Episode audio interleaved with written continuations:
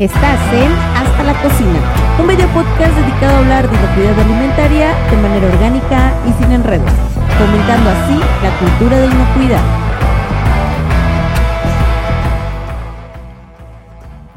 Es obvio que en las cocinas están presentes los metales, tanto en equipos como en utensilios, pero ¿qué tan conscientes somos de la variedad y características de cada tipo de metal? Sin duda conocer nuestros utensilios, de acuerdo con el material con el que están manufacturados, nos permitirá sacar el mejor provecho al preparar alimentos y también extender la vida útil de estos, por lo que en este episodio de Hasta la Cocina hablemos de inocuidad. Y continuando con la serie Metales de Cocina, charlaremos sobre los metales como el acero inoxidable, el hierro fundido, el aluminio, entre otros. Y claro está, sobre sus características y ventajas y desventajas al momento de cocinar. Como siempre, te invitamos a visualizar o escuchar este episodio. Recuerda compartir tus comentarios para ayudarnos a enriquecer el contenido del canal.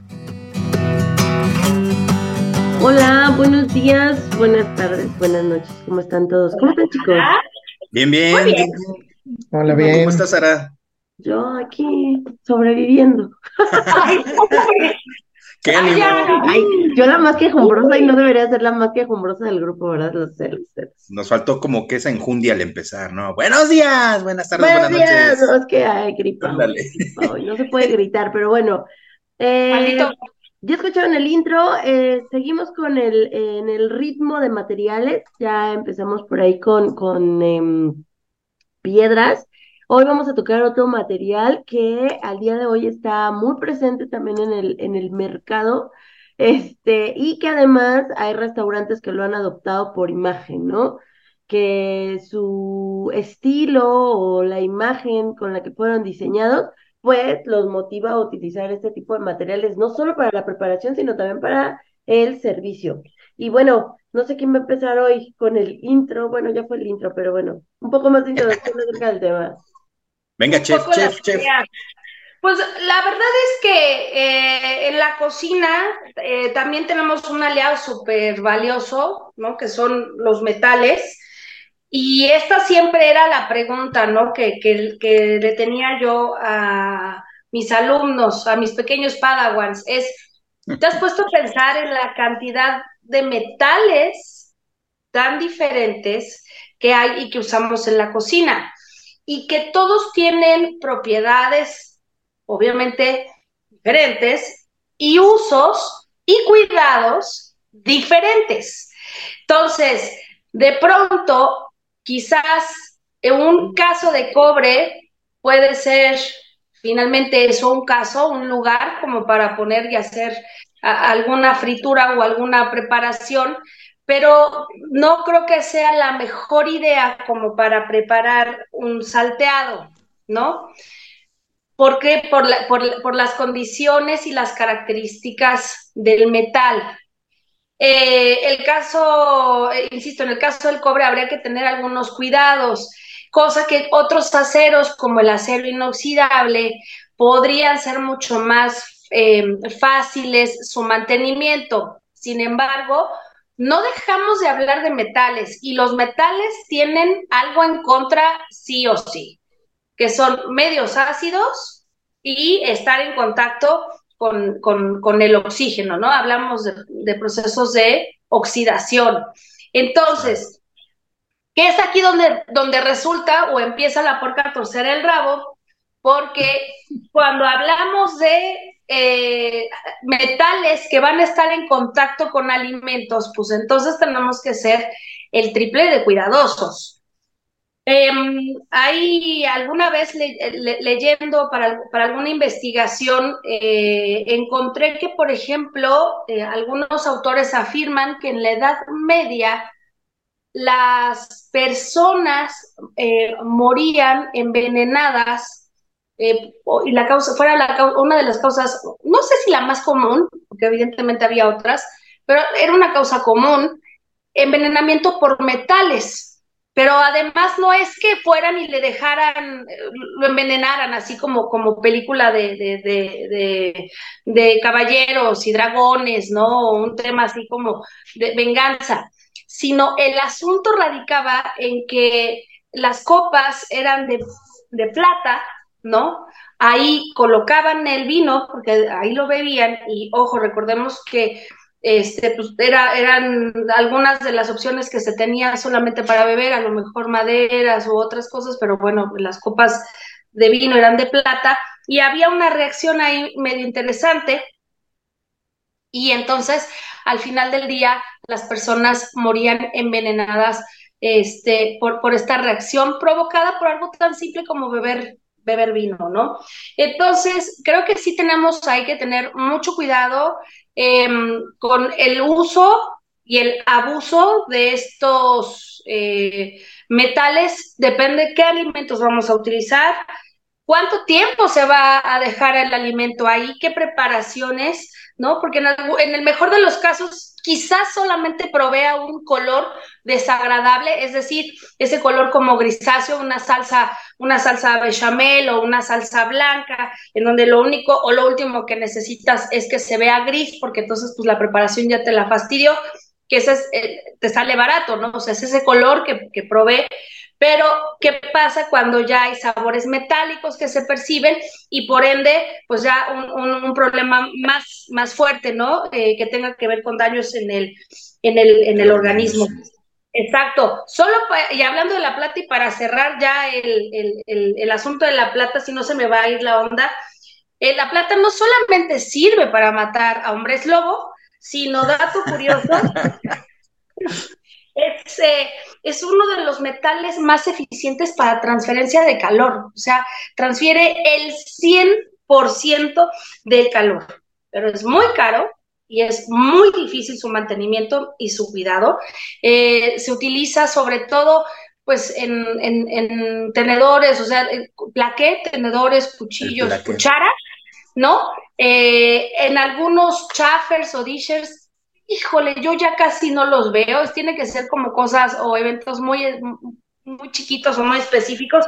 Yo muy pocas veces los he visto usar un, un, o un líder de plata, pero, este, pero sí implica mucho mantenimiento. Y a mí lo que me pone a temblar con el asunto de la plata es que se, para que se vea preciosa hay que pulirla. Entonces hay que utilizar un pulidor, que es otra sustancia química. Exacto, que entonces, ¿a qué nos estamos eh, arriesgando? Pero bueno, ya no, porque si, ya no sigo hablando, porque si no, yo hablo y hablo y Y a mí me gustaría complementar un poquitín lo que decía la chef, ¿no? Un primer enemigo va a ser este, los, el contacto con alimentos ácidos, pero otro segundo problema que pueden tener algunos elementos de metal en la cocina es el daño físico, el impacto, la abrasión, la rayadura, eso también, dependiendo del tipo de material y el tipo de acabado, nos puede generar problemas. Ahora, vamos a ver que hay una gran gama. Y yo creo que esa gran gama se da porque, y no me va a dejar mentir la chef, los metales nos van a dar diferente tipo de uso para diferentes tipos de recetas, pero generalmente es lo que buscamos, conductividad, que el calor se, se distribuya a cierta velocidad y que además sea de manera uniforme. No nos sirve mucho que en una, en una parte del utensilio se concentre el calor y en otra parte nos falte, porque no nos va a dar ese acabado completo. Otra, vamos a ver que también va a haber tolerancia a la temperatura. Hay utensilios como el teflón que no pueden ser expuestos a, a altas temperaturas y van a haber otros que están diseñados como aquellos que son de acero al carbono para tener un contacto con altas temperaturas, ¿no? Entonces, entonces, también va a variar según la función del o, el estilo de cocina o la receta. Otro aspecto que vamos a buscar es la resistencia a la corrosión y a la oxidación. Entonces, son como que elementos y una que sin duda no debemos dejar de lado y aquí yo creo que la chef nos puede ayudar más es el costo. ¿Por qué? Pues porque obviamente también vamos a buscar elementos que sean económicos, pero que también si derivado del tipo de cocina en la que yo estoy laborando se requiere, pues le voy a tener que entrar. No es lo mismo hablar de un aluminio, de un acero inoxidable incluso, a hablar de un hierro fundido o hablar de, elementos ya más elaborados, como un sartén a lo mejor de acero, pero con un corazón, una base de algún otro metal para acelerar la conducción de calor. Pero bueno, yo creo que a grosso modo ahorita también con eso complementamos y no sé si quieran pasar también ya a ver uno por uno los diferentes elementos que podemos. Metales, exacto. Bueno, antes de pasar, yo quiero reforzar estas ideas que han dado con una definición que luego se les olvida a toda la gente de mantenimiento, a los gerentes, a los restauranteros que se llaman materiales de superficie inerte. Y no nada más va a ser un utensilio, ¿no? Sino, ah, trayendo la definición, nos dice que son todas las partes internas y externas de utensilio que están en contacto con alimento. Y no nada más vamos a hablar de sartenes, vamos a hablar de inmobiliario, como van a ser mesas de trabajo, equipos como batidoras, algunas superficies de hornos y demás, que deben de cumplir con algunas características que ya las tocamos ahorita, pero sí quiero eh, hacer mucho énfasis en superficie lisa, es decir, que no sean porosas. Cierto. Con resistencia al desgaste, como lo mencionaban ustedes, ¿no? puede haber daños o desgaste por golpes, escarapelamientos y demás, que sean resistentes al impacto, porque sabemos que al hacer las operaciones en cocina, pues Luego ya no tenemos sartenes, tenemos ahí sombreros, ¿no? Que todos se desparraman. Cierto, cierto, Alex. y los dos de, eh, puntos más importantes que es a la oxidación y a la corrosión. Pero aquí estos dos van de la mano con las reacciones que puede haber, como bien lo decíamos, hacia los alimentos, por los diferentes medios ácidos, por la adición de productos, como pueden ser aceites, como pueden ser salseos.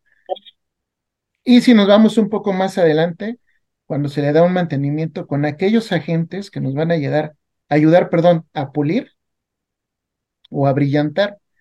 ¿Por qué? Porque cuando yo ya tengo un cierto grado de desgaste en el equipo, en la superficie, para que lo entiendan, o en el utensilio, van a empezar a quedar residuos que no los voy a ver a simple vista.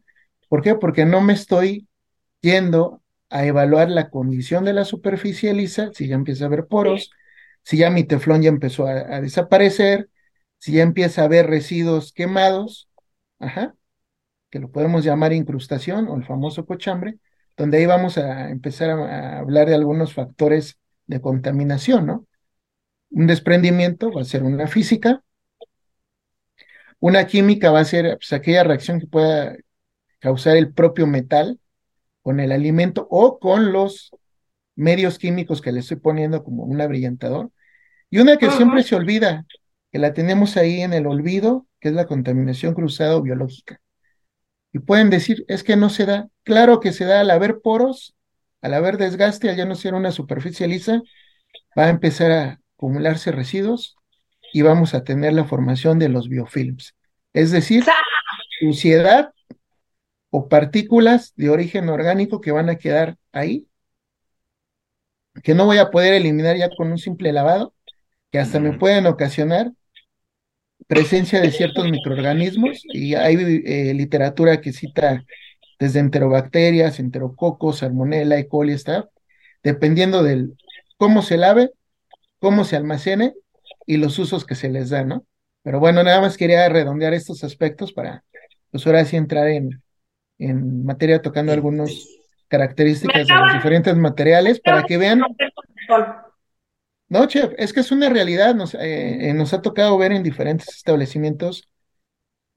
Luego sartenes súper brillosos, pero cuando uno los revisa trae una película de grasa o una película gris, que no es más que el residuo del producto que le colocaron para brillantarlo, pero se les olvidó un detalle, no le preguntaron al especialista de productos químicos, ya lo puse y luego ¿qué hago? Así como se puede curar un hierro este fundido, fundido.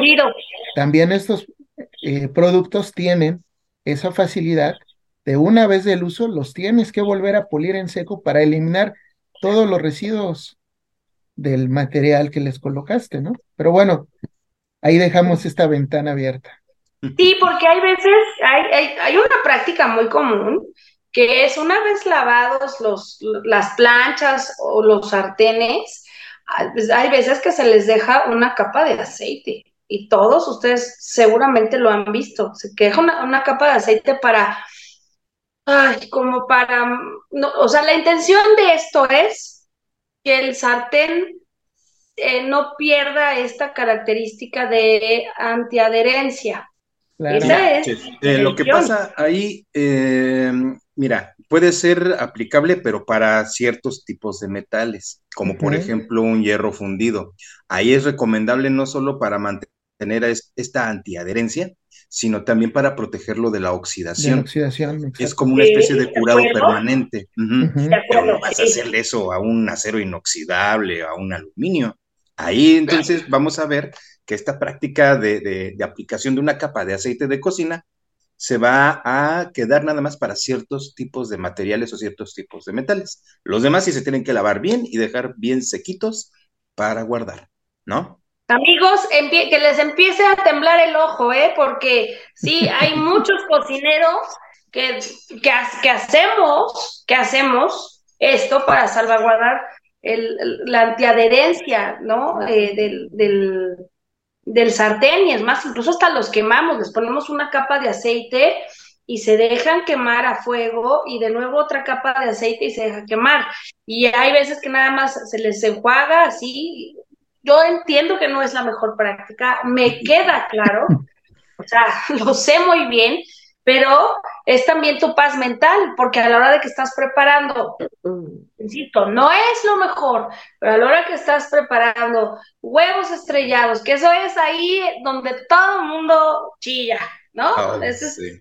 ahí donde todo el mundo le- le pide a Dios un milagro, así, hola Dios, soy de nuevo yo, este es para, para hacer un huevo, un huevo estrellado y además cuando estás en servicio frente al cliente y que te están viendo si se pega, si no se pega, y, y, y, pero, pero bien cocido de la clara, pero este, pero suavecito de la yema, pero firme, pero bañado, pero bien hecho, pero volteado una vez, pero sin, o sea, Ese cliente soy yo.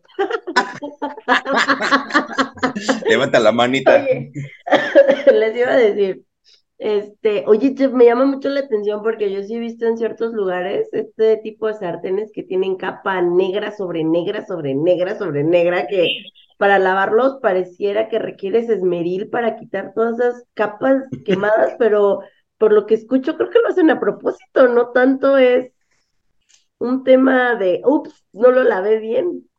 No, es que ya sabes que he visto en ese caso, es la parte externa y a veces la parte interna de ciertas cacerolas. Porque, ¿y sabes por qué? O no tienen o no quieren usar una freidora.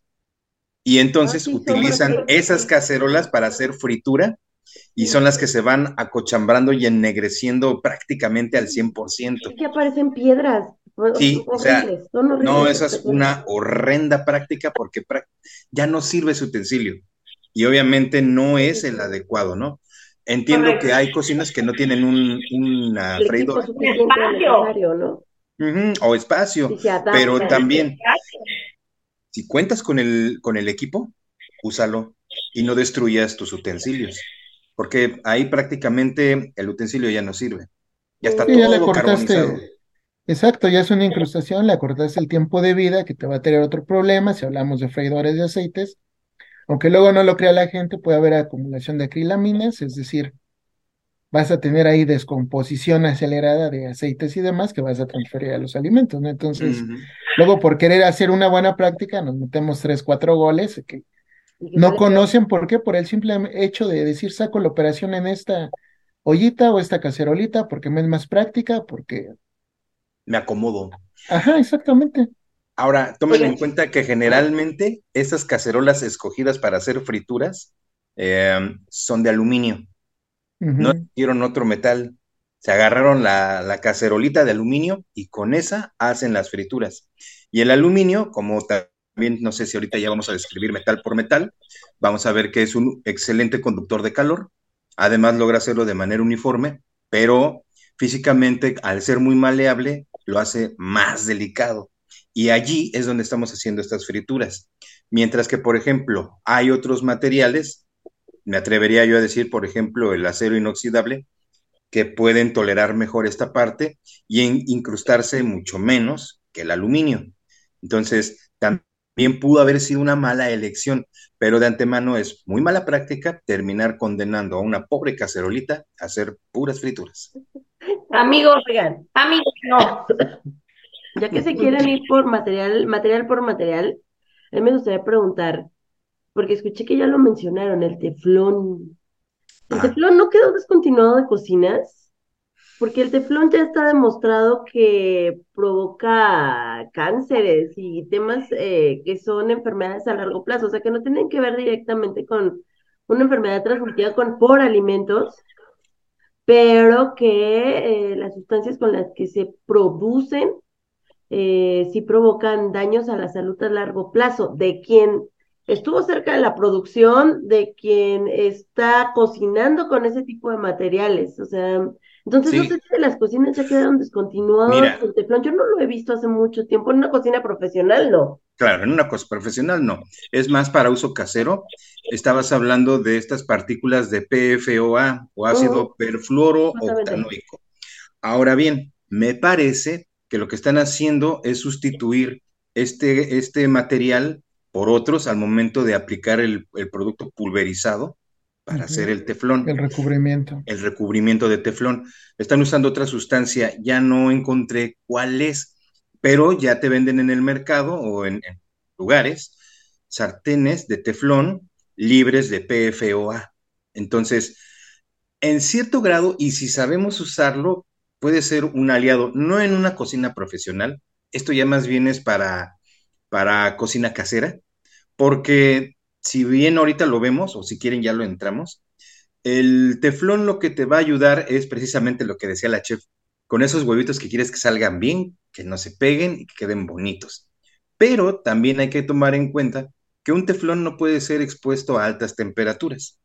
Y Correcto. así muy, muy básico, tenemos tres niveles que se manejan en casita, que es fuego bajo, fuego, fuego medio y fuego alto.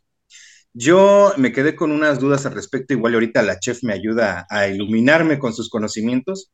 Yo lo que entiendo es que el fuego lento es entre 85 y 96 grados Celsius, mientras que el fuego medio puede llegar de 150 a 180 grados Celsius. 150 a 180 ya estamos hablando de temperaturas de fritura, si es que tenemos un aceite a ese nivel. Y un fuego alto ya lo vamos a encontrar entre 200 y 230 grados Celsius.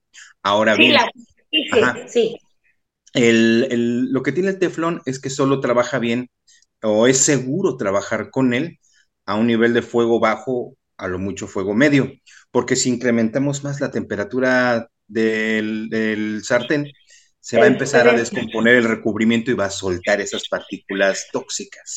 Sí, Además, de que al momento de lavar, este producto, obvio, está diseñado para que todo resbale. Entonces, es mucho más fácil de lavar. Pero a veces la gente lo olvida y ¿qué hace? Le mete fibra y le talla bien duro. Entonces va desprendiendo el teflón también. Muchos cuidados, ¿no? Sí, Yo es un recuerdo cuando era joven, ah, cuando era adolescente y me ponía a oh. lavar los trastes. Sigues joven. Decía, no rayes el sartén, o que querías tomar con una cuchara cualquiera del sartén con no, no, que le rayas el sartén. ah, es que hay otra regla en cocina, ¿eh? Nunca, Nadie toca nunca friccionas metal ¿eh? con metal, ¿eh? Sí, no, no, no, no, no. Y hay sartenes que son de uso exclusivo y pobres si te metes con él. Sí, no, hay, en fin. Son celosos. Em, eh, sí, claro, claro, claro. Este, yo también he dejado de ver el teflón. Además es muy caro, pero pónganse a pensar en algo, las decisiones que tomamos los cocineros es en base, y quizás me voy a echar tres pasos atrás, pero es en base a los materiales que tenemos y dependemos de lo que nos compran. Y si a veces necesitamos hacer una fritura profunda y solamente tenemos un caso o varios casos cónicos o ollas de aluminio, ¿no? O ollas de, de, o una olla que a lo mejor alguien por ahí compró de teflón, y necesitamos hacer una fritura profunda, pues con el tiempo la vamos a acabar utilizando y es la que vamos a usar, usar, usar, porque, y esto es algo bien importante, no tenemos la capacitación suficiente, o al menos creo, esa es la percepción que yo tengo, la capacitación suficiente cuando entras a cocinas. Eh, a, la, a la gente solamente entra a cocinar y ya, y vas aprendiendo y vas aprendiendo las mañas que la gente te va enseñando con respecto al uso de los metales y finalmente, y de pronto para ti metal es metal. La regla es esa, nunca se fricciona metal con metal, pero al final también sucede, ¿no? Sí, ahí es, y ahí hay un riesgo ahorita que toca este punto la chef, antes de continuar con los metales, que son aquellos eh, eh, utensilios de fabricación artesanal, ¿no? Que muchas veces no son los metales como tal, son aleaciones, ¿no? Y uno de los prohibidos en cocina es el pewter, que es una aleación de zinc o de plomo, y normalmente se encuentra, porque lo siguen vendiendo y se sigue utilizando, para cortar pasteles o scoops, de esos scoops, eh, vamos a llamarles eh, tradicional de como tipo cucharita. Y pues la gente luego no sabe ni siquiera qué material es, como menciona la chef, y lo dejan inmerso horas y horas en soluciones desinfectantes y lo único que están haciendo es una reacción continua que lo que era un utensilio brillante o gris termina percudido negro y ya con una cantidad de residuos por esa reacción que está generando, ¿no? Entonces también es muy importante ver esos, esos, esos materiales que las aleaciones no sean a base de, de estos metales pesados que a la larga pues pueden llegar a generar hasta una intoxicación ahí en alguien que, que sea susceptible, ¿no? Ahora entiendo que de todos modos. Ay, perdón, tú, chef, échale. Sí, bueno, que justo en, programas anteriores, Aral, me recordó, eh, y hay una típica, o sea, el acero inoxidable todo el mundo piensa que es indestructible. ¿Y cuántas veces en los procesos de desinfección, insisto, cuando solamente se tiene cloro, ¿no? Porque es lo único que te dejan para desinfectar, entonces eh, de por sí lo, es, es complicado, ¿no? Pero hacen una mala solución eh, o, la hacen con un exceso de cloro y entonces pues ahí ya hay una degradación, ¿no? De, de, de del acero inoxidable. Y, la gente dice, bueno, carajo, entonces, ¿qué hago? ¿No? O sea, me dices que mantenga la inocuidad, que sea cuidadoso con esto, que lave, enjuague y desinfecte, pero entonces resulta que yo, o sea, no puedo desinfectar con cloro porque entonces este metal, o sea, sí para volverse loco. Probablemente, pero te, pues diría, te daría el consejo mágico de no retenes húmedos, ¿por qué mantener todo metido en soluciones eternamente? El problema no está con que desinfecten con cloro. El problema está en que lo mantienen ahí por la eternidad y entonces el acero o el cloro está reaccionando con el acero y es lo que lo corroe. Pero si tú asperjas tu cepillo, tu cepillo, de tu cuchillo o tus mesas de acero con cloro y ahí se seca, no va a pasar nada absolutamente. Gran cosa. Nada más que sí vamos a ver, digo ahorita conforme vayamos avanzando con metales, que van a haber algunos donde la recomendación sí es hacer una una limpieza más física, no tanto con algún producto químico. Van a ser casos muy específicos. Y aquí me surge una duda, ya que está comentando Alex. Nos decías que, mm, que te puedes encontrar el pewter y que en contacto con, por ejemplo, en una solución con cloro, pues obviamente no es la mejor opción. ¿Qué hacemos con él? Sé que ya no está permitido y sin embargo me lo encuentro, ¿no? ¿Cómo lo lavo? ¿Cómo lo sanitizo? Justo como lo estaban comentando en seco. Ocupas tu jabón, ocupas tu agua, lo asperjas, ¿qué te dice el proveedor? Uno o dos minutos y lo secas. ¿Para qué lo vas a dejar inmerso en un caldo de cultivo, no? En una solución donde va a seguir reaccionando. Aplicas Entonces la recomendación también sería utensilio limpio, ya sanitizado, en tu retén sin nada, que no esté a la vista, que no esté expuesto al polvo. Pero obvio, ¿Qué es la recomendación? Pues busca un, un scoop ya adecuado, de un material inerte, sobre todo cuidando esas, esas condiciones, porque pues los helados no son nada baratos, ¿no? Entonces, pues a mí me ha tocado ver en algunas zonas donde le metían el put, el, perdón, el, el, el scoop. El scoop, y pues, un helado de vainilla y te quedaba ahí la tracita gris, ¿no? Y no era gris por la suciedad, era por la reacción y el arrastre de la solución, ¿no? Entonces imagínate a la vista de un comensal qué padre se ve eso, ¿no? Que pides un helado y ahí te queda toda la marcota. Horrible, ¿no? Piensas lo peor. Ahora, yo he visto que generalmente usan un solo scoop para diferentes sabores de helado. La recomendación sería que haya un utensilio por cada sabor. Es lo recomendable porque aquí ya nos vamos a meter más allá de una reacción química a un riesgo de posible transferencia de alérgenos. Si manejas un helado de nuez o un helado de coco y alguien que, que sea alérgeno. Entonces, qué bueno que lo tocas porque muchas veces piensan que es exageración cuando en cuestiones de auditorías o cuando vamos a otro tipo de, visitas y les haces esa observación, dicen, es que no es necesario. Bueno, existe un código de tablas que es para una finalidad, también puedes tener este... bueno que tocas ese tema porque a mí sí me ha tocado en inspecciones. Todo donde les preguntas, oye, ¿qué onda con tus alérgenos? Porque tú, no por el rollo de buscar específicamente un tema de alérgenos, sino porque durante la observación te estás dando cuenta que hay como riesgos muy altos de contaminación por alérgenos, o sea que sí pueden afectar a un comensal por cómo lo están manejando. Y te dicen, ah, pero nadie me obliga a hacerlo, entonces no tengo por qué hacerlo. A mí eso es, una respuesta también es un punto importante. porque dices, sí, no. Miren, ¿de qué sirve todo esto? Tomen en cuenta algo. Tomen en cuenta que, que, Distintivo H ya empezó a hacer mención a los alérgenos. Pero no es un debe, ¿estás de acuerdo? No lo es, pero, a ver, en, en, nuestra experiencia y viendo cómo ha evolucionado la NMX F605 Normex y el número que le toca, que es 2018, ah. ¿qué hemos observado? Que a veces hay una tendencia.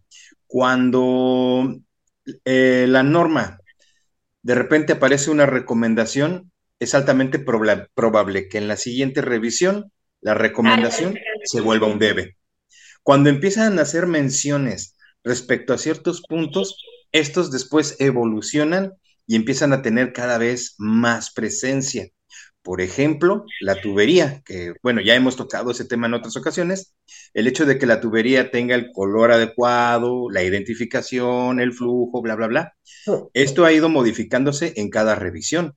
Ahora bien, la norma ya nos está hablando de alérgenos, no nos está pidiendo requisitos específicos, pero es muy probable que en una siguiente revisión ya se nos empiece a exigir más el control de alérgenos y muchos establecimientos no han implementado algo sólido, algo contundente para control de alérgenos. Entonces, estos son pequeños flashazos. Te lo planteo desde otro punto de vista. La 251 trae de referencia el códex, el códex se actualizó en 2020 y alérgenos es un requisito obligatorio, ¿no? Entonces, ¿en serio ya? vamos para allá, ¿no? Y vamos a migrar y por cómo van las cuestiones de salud, eh, estamos a nada, ¿no?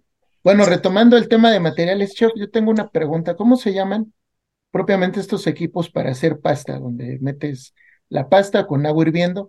¿Y por qué lo pregunto? Porque también estos materiales luego no son los adecuados para soportar esas temperaturas de calor, el agua hirviendo para hacer las pastas.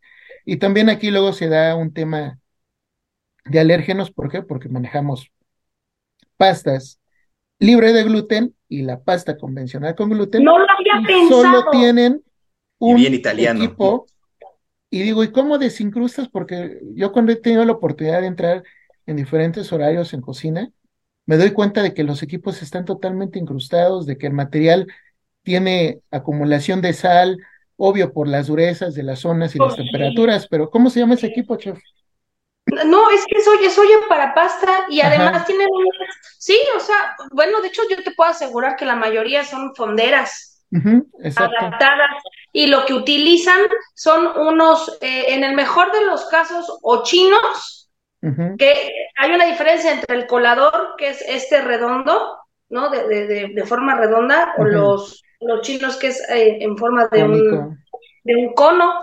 Eh, hay algunas que sí son que se adaptan al tamaño o a la forma de, de, la olla. No, la verdad es que no, no tengo más información. Ah, seguramente debe haber algún nombre por ahí, prometo investigarlo, muy específico, pero eh, tal cual, así para, para cocer la pasta, ¿no? O, ollas de, de, pasta, sí. Perdóname, perdóname, Ale. No lo sabía eso también. pero lo que no había pensado es que en esa agua voy a tener gluten free y luego se le ocurre la, que sigue una con trigo y luego va de nuevo otra de gluten free y entonces, ¿qué carajos vamos a hacer? Y, y también me dejaste pensando con los helados. Entonces, ¿de qué manera puedo yo tener tantos scoops para servir tantos helados tan diferentes? Y... Mm, evitar este tipo de contaminación basado en alérgenos. O sea, sí creo que hay mucho hay que pensar porque además los espacios no nos dan. O sea, ¿cómo puedo... Eh, un, una vitrina de helados luce en sí misma por lo que es, porque ves la variedad de helados, porque están ahí colocados, la manera en cómo son acomodados, pero no, no tengo tantos scoops, a menos que el, que el scoop se mantenga dentro del helado, pero tampoco creo que esa sea la... Eh, eh, bueno, miren, yo sí comentaba el que hubiera variedad, y digo, esto nos llevó a los alérgenos, porque precisamente si yo tengo un solo scoop para diferentes tipos de helado, aunque no tenga sustancias químicas, voy a, voy a enjuagarlo en un recipiente con agua. ¿Por qué? Porque tengo que cambiar de, sabor, según la petición del cliente. si yo tuviera un utensilio por cada tipo de helado, me ahorro ese, ese enjuague constante o dejarlo sumergido constantemente en agua de enjuague, porque tengo un scoop por cada helado. Ahora bien, esto sí entiendo que sería un problema, porque si tengo 10, 15 helados distintos, pues necesitaría 10 o 15 utensilios independientes por cada caso. Entonces, lo que tendríamos que hacer es a lo mejor una distribución un poquito más em, racional, un poquito más pensada, a lo mejor no es uno por cada variedad, que sería el ideal, pero a lo mejor armo grupos y por grupos ya tendría utensilios específicos. Pero sí o sí, tan solo por alérgenos tendría que separar. Sí, ahí con en este tema trabajamos con una definición que se llama efecto de ilusión, un tema de alérgenos. No lo voy a tocar porque es un tema larguísimo, pero en pocas palabras, puedo tener uno para los que no tienen alérgenos y de los que tienen alérgenos los clasifico por grupos y en vez de tener 15 a lo mejor voy a tener solo 3 o 4, ¿no? Eh, que es ese efecto de ilusión. Y, otra cosa que me hace pensar es qué tipo de metal, si yo voy a mantener el scoop ahí ah, dentro o en contacto con el helado, entonces tengo que ser muy cuidadoso qué tipo de metal también puede estar dentro y en contacto constante con el helado a temperaturas de Exactamente, porque pueden reaccionar.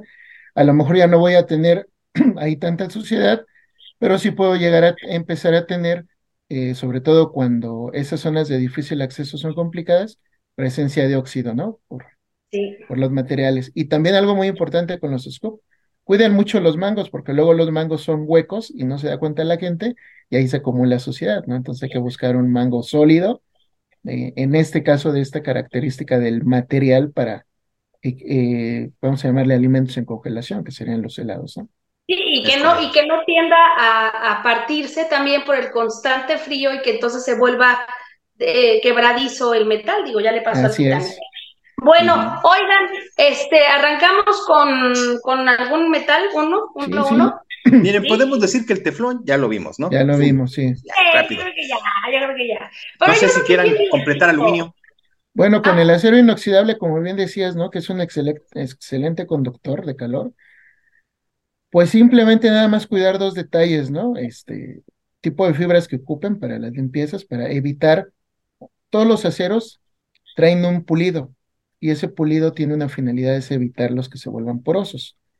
Cuando se acaba ese pulido, en teoría lo tienes que volver a pulir, se llama un proceso de pavonizado. Si nosotros lo viéramos con un microscopio, se vería así como una esponja todo poroso, poroso, poroso. Entonces, es muy importante en el lavado cuando los aceros, dependiendo del grado de acero alimenticio, 3, 16, 14, 18, los que hay, hacer esos, esos pasos para la eliminación, primero de si te recomiendo una limpieza en seco o húmedo, y ya posteriormente hacer este, el lavado y la desinfección. Como nota importante, es importante secarlos, muchos lo dejan a temperatura ambiente y escurrir, pero si tú lo secas, lo único que vas a lograr es alargar la vida de tu acero por una sencilla razón. No estás dejando que el agua o las sales minerales actúan sobre la superficie y te sigan acelerando ese posible proceso de eh, degradación de la película que trae de pulido y no, lo vuelva poroso. Y mismo sucede con los cuchillos. Bueno, la chef sabe lo que vale un cuchillo de sushi o un cuchillo de ciertas características, que si tú lo secas vas a alargar la vida de, esos este, utensilios. Es correcto. Y ojo, y secarlos con eh, toallas de papel desechable. De papel desechable, correcto.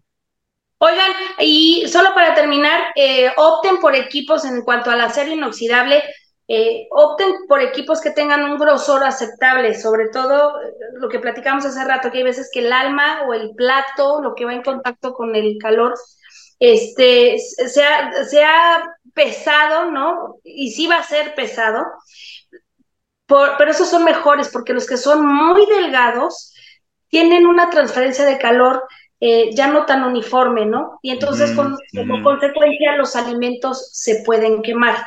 Y aguas con las temperaturas o cómo lo calientas, porque si pones estos, eh, estos metales o el acero inoxidable, estos sartenes, con la flama todo lo que da, entonces también empiezas a tener riesgos, ¿no? De que el, metal, em, pues no sé si, si sea correcto llamarlo así, como que empiece a degradarse o a o a quebrarse. Aguas nada más con esto, que sea de fuego medio, ¿no? Cuidar, cuidar aquí las, las, las temperaturas.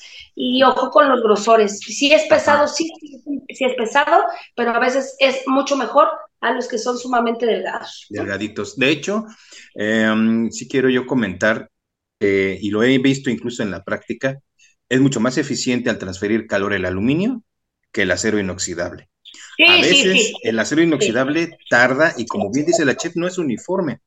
En sartenes de acero inoxidable lo que vamos a encontrar es que ese disco, esa base del sartén, tiene un corazón, tiene un centro, puede ser de aluminio, puede ser de cobre, ahí va a haber otro material que es el que le va a dar esa potencia de transferencia y esa uniformidad realmente. Entonces la recomendación de la chef, si, si lo quieren ver así más amateur, si tu sartén de acero pesa más que otros, ese probablemente es bueno. Aunque obvio, hay que leer las especificaciones técnicas del producto. Pero sí, entonces ya vimos ese. Y creo que no tiene mucho conflicto para su limpieza. Nada más hay que secarlo. No, yo quisiera agregar algo aquí con las limpiezas y que he visto que hacen en varias cocinas. Alex mencionaba algo de los pulidos y ese pulido obviamente depende de la el precio muchas veces tiene que ver con qué tan pulido está el acero, ¿no? Qué tan sanitario es o no ese acero. Eh, el tema es que luego en las cocinas terminan destrozando ese tipo de acabados porque utilizan fibras metálicas, este tipo de como ah, fibra de muchos rollitos de metal, que de cierta forma sí les ayuda a eliminar más fácilmente todo aquello que se va quemando y quedando pegado en la cazuela, ¿no? en el Pero les matan el brillo. Eh, deja el brillo, a veces les das en surcos. Obviamente no son surcos que tú alcances a ver de manera, este, no, no son muy visibles, pero sí cuando los ves de cerca, obviamente lo que hicieron fue dañar de alguna forma esa mm, superficie del acero.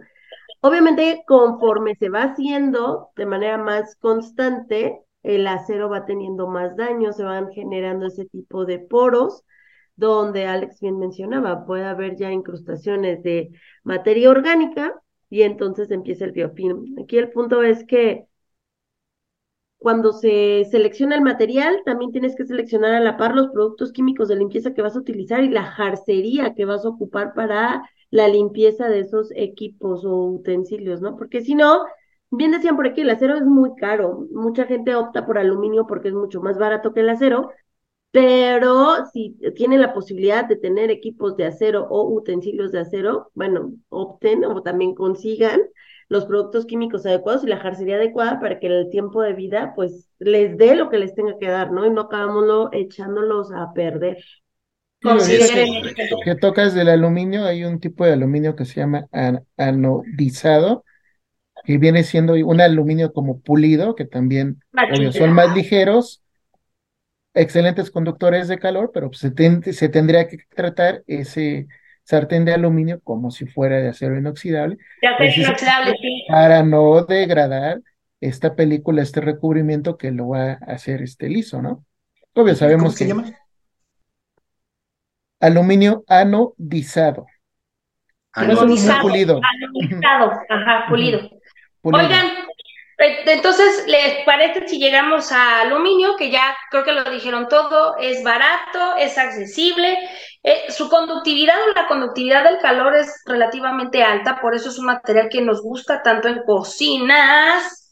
Sin embargo, eh, tiene un asunto con los alimentos ácidos, banda.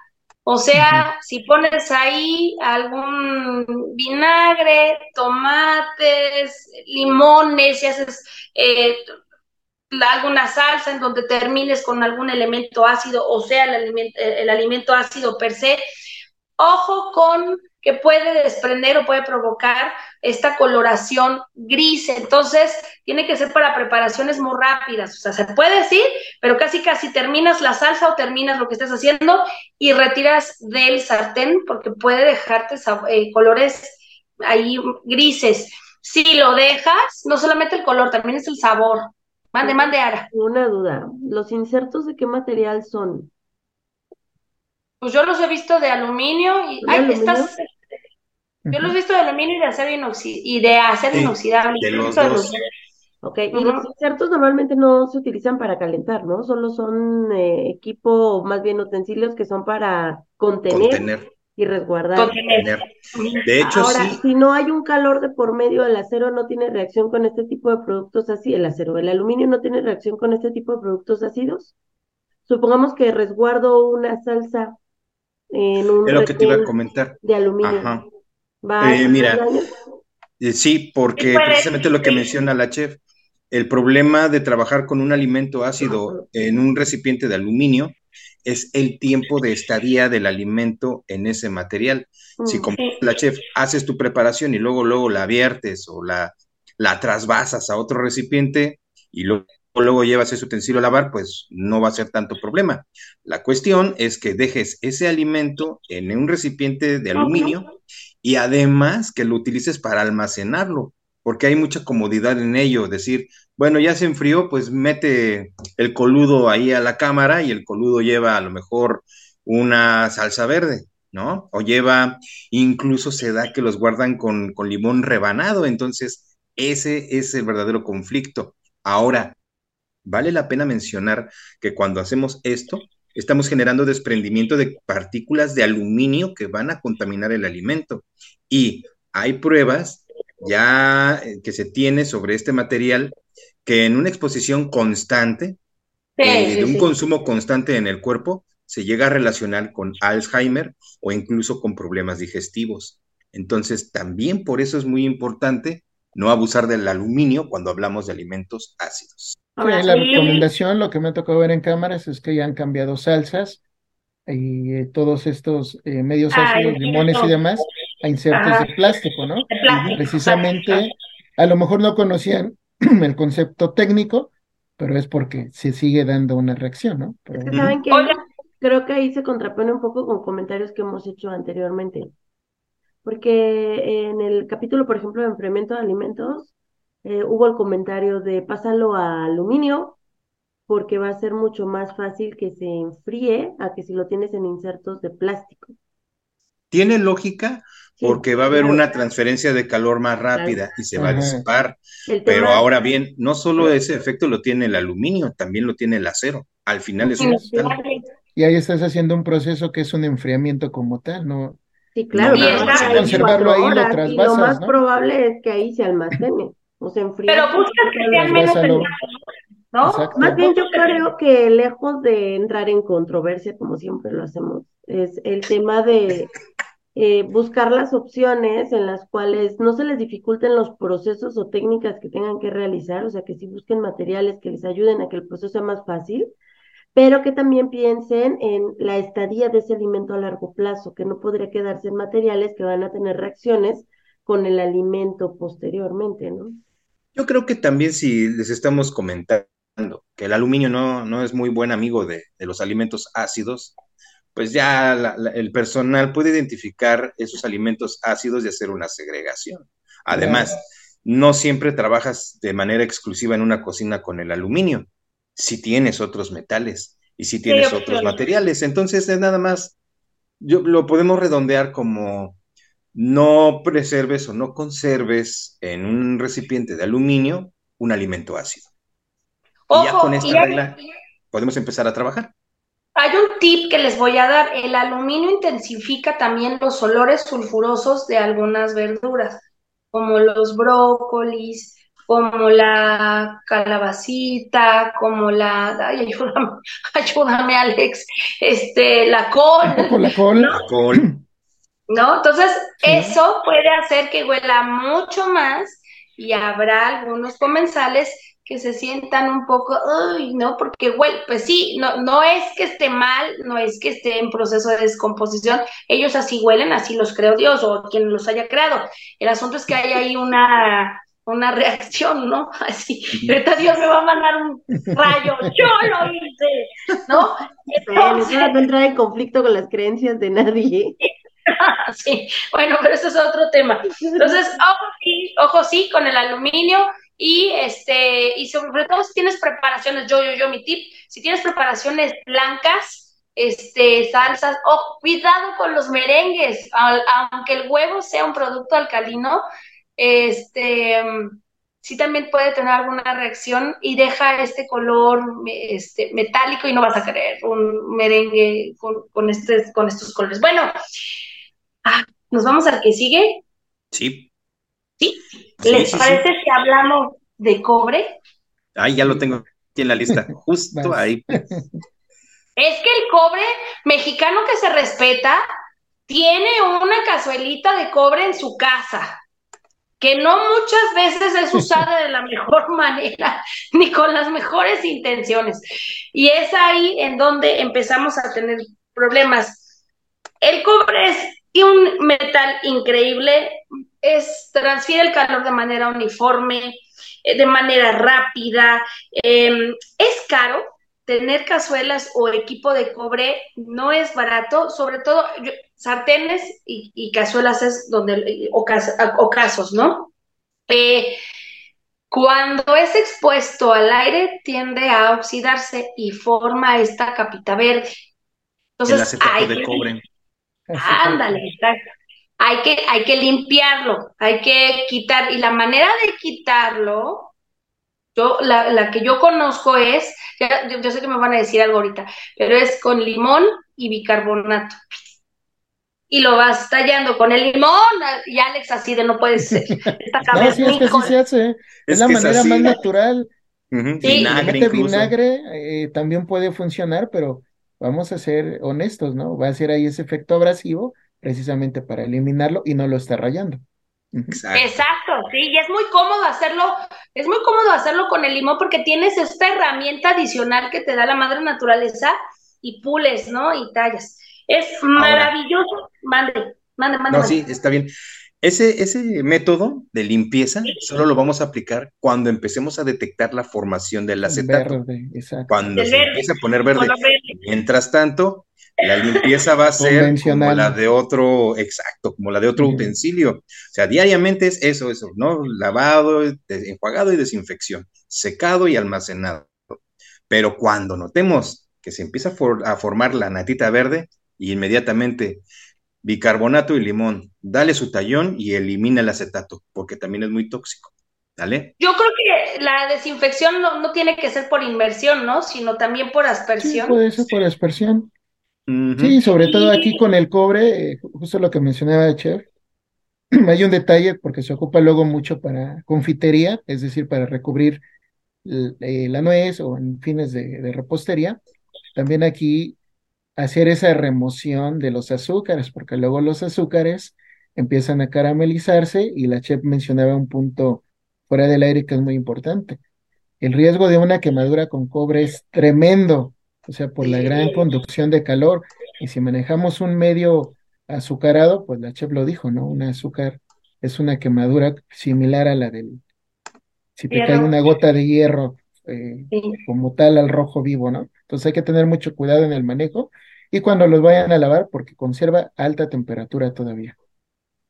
Sí, oye, este, agua, jabón, eh, y yo creo que una vez más tampoco es recomendable meterle estas fibras, ¿no? De las que nos decía Ara, también es un metal que hay que, ajá, hay que, hay que cuidar, exacto.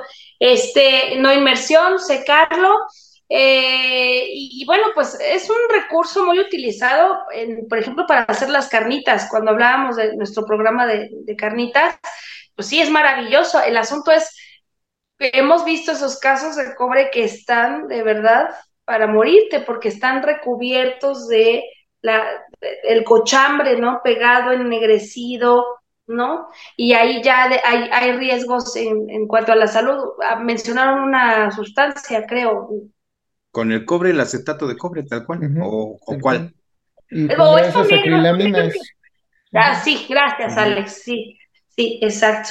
Este, eso es muy bonito. El cobre es muy bonito, pero para que se vea bonito, pues hay que, hay que mantenerlo. A mí me gusta mucho, pero eh, vamos, no lo utilizaría como para todos. Así creo que tiene algunas eh, preparaciones eh, muy específicas. Si quieres que algunos vegetales verdes tengan un, sabor- un color Como el cobre, nopal. Exacto, como El los nopal. nopales. Pues oye, utiliza el caso de cobre, de porque cobre. ahí te dan. Exacto, ahí hay, ahí hay magia, hay magia en eso, úsalo. Pero nada más pon mucha atención. Sí. Em, ¿algo más o nos pasamos al que sigue? Solo resaltar Sí. lo que ya dijo la chef, ¿no? En este material es muy caro y es delicado, pero es un elemento que probablemente, dirían fabricantes, no puede faltar en tu cocina, ¿no? No, es bien chido, a mí me gusta mucho. Sí, bueno, pasemos yo creo a otro.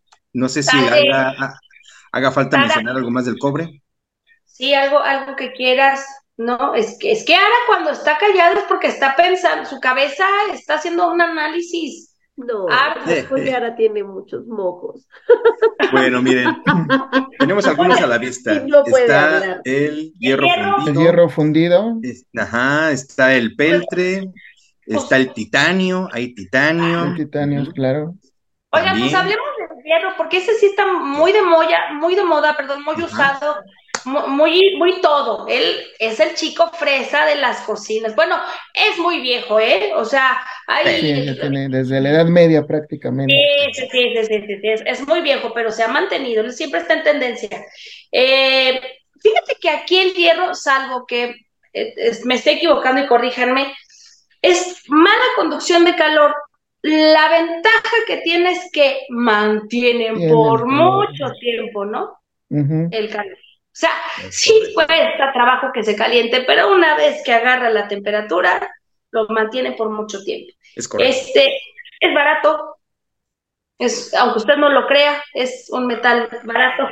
Bueno, ahorita ya es Ya, un ya poco. no. Bajo costo, aunque Mira. utilicé la palabra equivocada, bajo costo, Costo. porque barato el aluminio. Ajá, Bajo sí, costo. barato el aluminio. Y es que lo que Sí, te iba a decir, sí, chef, a lo mejor hubo un tiempo, ¿no? Pero ese tiempo ya pasó. No, Es como, ahorita ya no. Es ya como no. las alitas de pollo. Antes te las regalaban en la pollería. Ahora comprar alitas es bien caro. Y más No. las que te mandé, que, las, las que te mandé, Juanito, que te dije, estas son una chulada, estas joyas. Sí. Eh, ¿no? Este, desventajas, em, se oxida. Sí, pero aquí va un detalle técnico que es importante en el manejo para conservarlo, porque es un utensilio de larga vida, Ujú. y aquí sí es recomendable aplicarle un recubrimiento de aceite este, Es vegetal, correcto. pero hay que saber en qué momento, ¿no? Una Ay, vez que lo utilizaste y ha- hayas hecho tu proceso, que se seque, lo dejas airear, precisamente para, si llega a haber ahí ya detalles de oxidación, con el aceite hagas ese recubrimiento y lo conserves para el servicio, ¿no? ¿Por qué es importante esa aireación? Precisamente para detectar aquellas zonas donde ya puede empezar a haber presencia de óxido y a lo mejor lo tengas que meter con algún producto específico para remover el óxido o un desengrasante que te ayude a, des- a eliminar, no a desincrustar, simplemente a eliminar y lo puedas seguir utilizando. Esos son de los, de los pocos utensilios que podemos decir que sí es recomendable ponerles esa cubierta eh, grasa, por llamarla de alguna manera, y pues a mí me ha tocado verlo, sobre todo en restaurantes de especialidades, que bien trabajado, bien recubierto, o sea, brilla, se ve impecable y obvio le da un resalte total a los platillos montados desde bandejitas para queso fundido, si quieres mantener un corte o Uf, alguna otra preparación. Es un utensilio excelente porque como bien lo mencionaba la chef, en periodos largos sigue conservando la temperatura a diferencia de los otros este, sí. Materiales. Y, y puede ser que esté recubierto, porque hay incluso ya ollas de Era hierro que.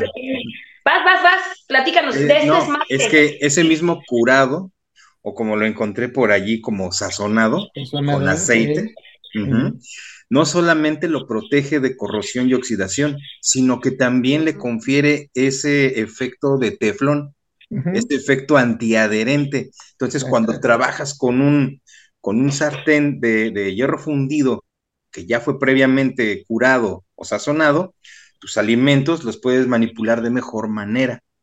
Puede, puede tener ese efecto antiadherente por el solo hecho de estarle aplicando esa capita de aceite. Oigan, estas son las más caras.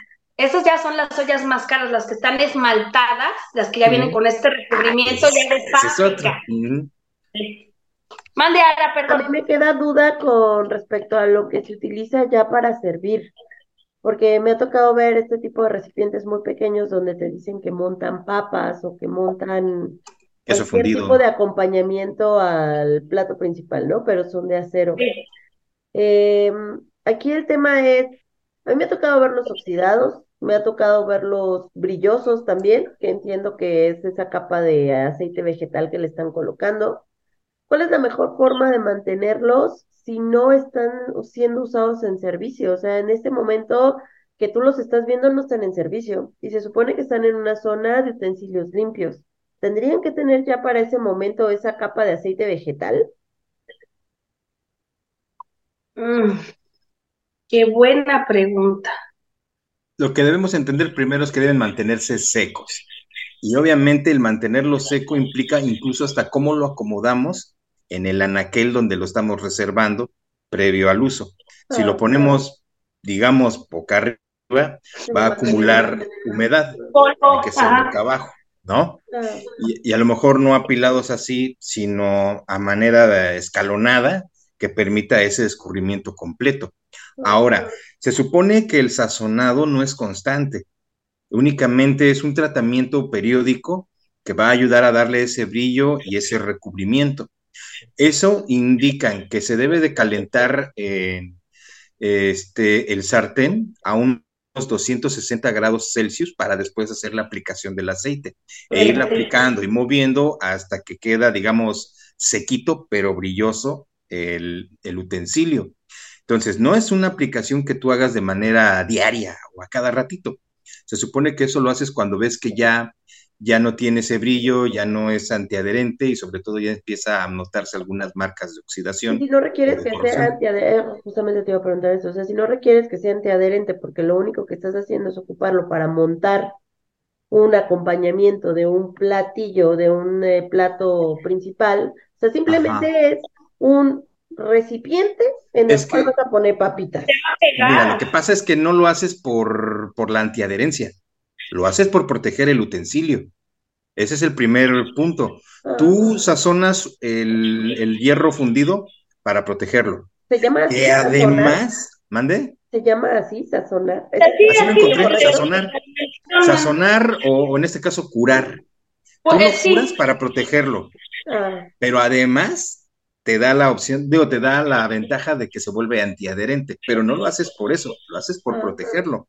Oigan, ahora, ahí les va una en donde todos los tres van a brincar, porque muchos sugieren que no se debe de lavar con agua ni con jabón.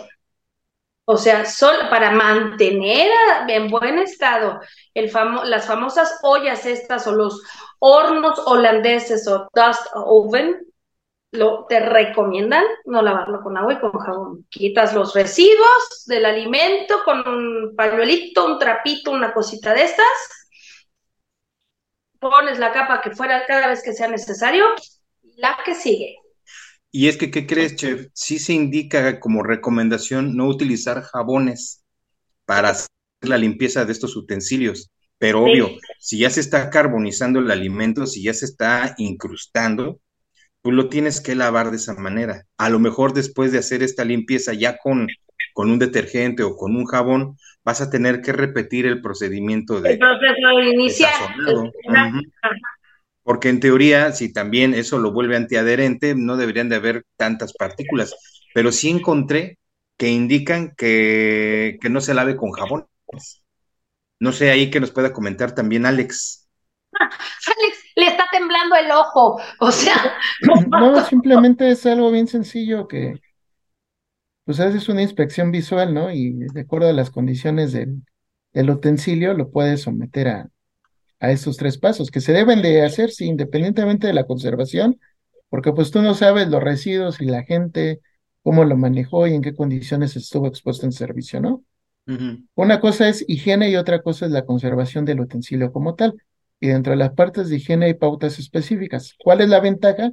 Que ya hay jabones de baja espuma que a lo mejor no vas a hacer, no van a ser tan agresivos, y hay jabones específicos que pueden ayudarte a, aplicarlos en estas eh, superficies. Normalmente a mí me ha tocado verlos siempre que los hacen con esponja o con la famosa fibrita este, verde, ¿no?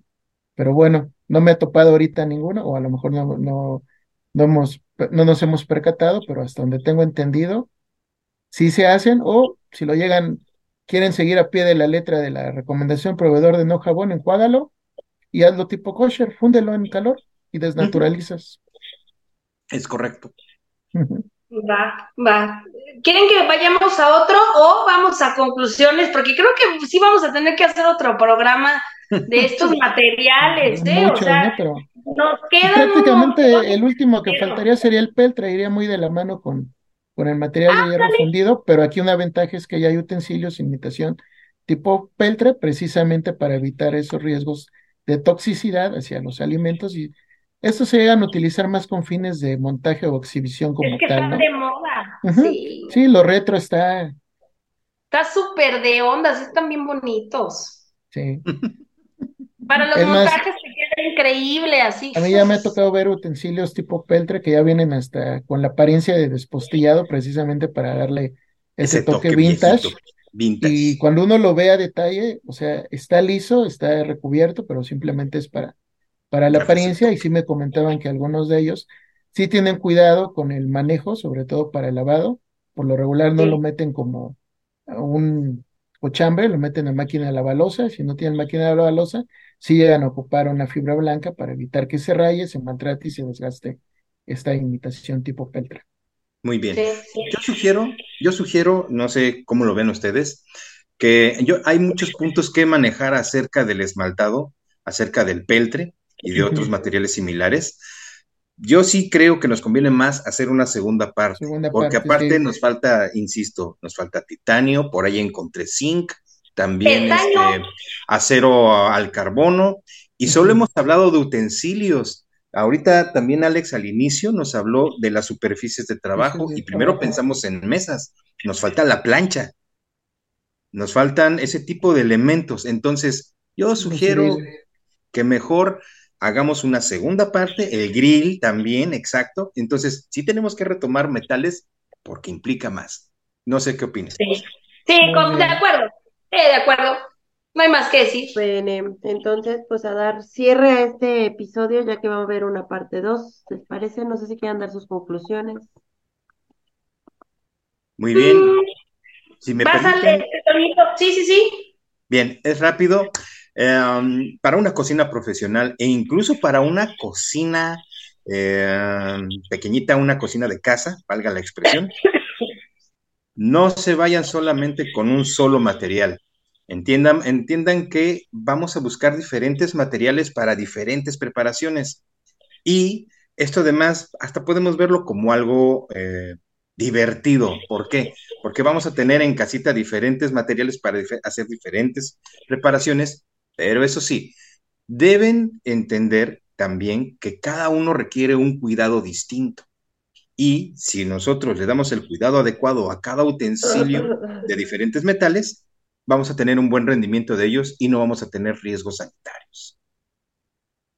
Sí, yo, yo lo único que puedo decirles es, y recuerdo mucho eh, en algún momento haberlo visto en la 605, en distintivo H, que decía la naturaleza del objeto a ser limpiado. Y yo creo que hay que irnos más para atrás. Es la naturaleza, yo lo englobaba como la naturaleza del objeto a ser usado, ¿no? ¿Qué, qué material o qué metal vas a usar y cuál es la finalidad? O qué es lo que necesitas, qué es lo que quieres hacer con ese alimento para saber entonces qué material utilizar. Y a los dueños de, restaurantes, de comedores, de, verdad, dense la oportunidad, asesórense. No todo, no todo tiene que ser un solo material porque sí necesitamos eh, los cocineros tener otras, otras opciones y no es un tema como de, de, moda o de, de tendencia, sino no todos los materiales pueden ser usados para las mismas cosas, ¿no? Y evitar, sobre todo, todo en pro de la inocuidad, hay que evitar este tipo de contaminaciones. Sí, justo, Chef, mi comentario va muy ligado a lo que mencionaba usted. Dependiendo del giro, pues voy a tener que seleccionar el, el material o el utensilio adecuado. Si me dedico a carnes, pues voy a requerir más de cierto material.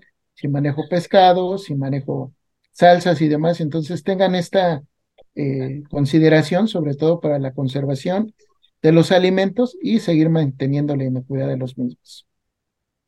Bien, eh, pues bueno, creo que todos ya comentaron todo al respecto de los materiales. Este, ya solo resta invitarlos a que se suscriban, compartan el episodio, eh, le den clic a la campanita. Eh, les recuerdo, hay una página en Facebook que se llama Hablemos de Inocuidad. Se ha ido incrementando de poquito en poquito los seguidores. Eh, pero pues denle seguir o me gusta y ahí se van a estar subiendo los videos que al día de hoy permanecen en YouTube. Pero bueno, también buscamos que, lejos de que se haga un canal monetizable, más bien lo que buscamos es que la información se difunda por todos lados, ¿no? Esa es nuestra principal razón de ser de, este, de, esta, de estas grabaciones y que siempre buscamos que todo esto que aquí mencionamos les sea de utilidad. Y bueno, gracias por haber estado en este episodio, chicos. Perdonen tan apática mi presencia el día de hoy. así, no, peleo con ustedes. Este. Ay, no.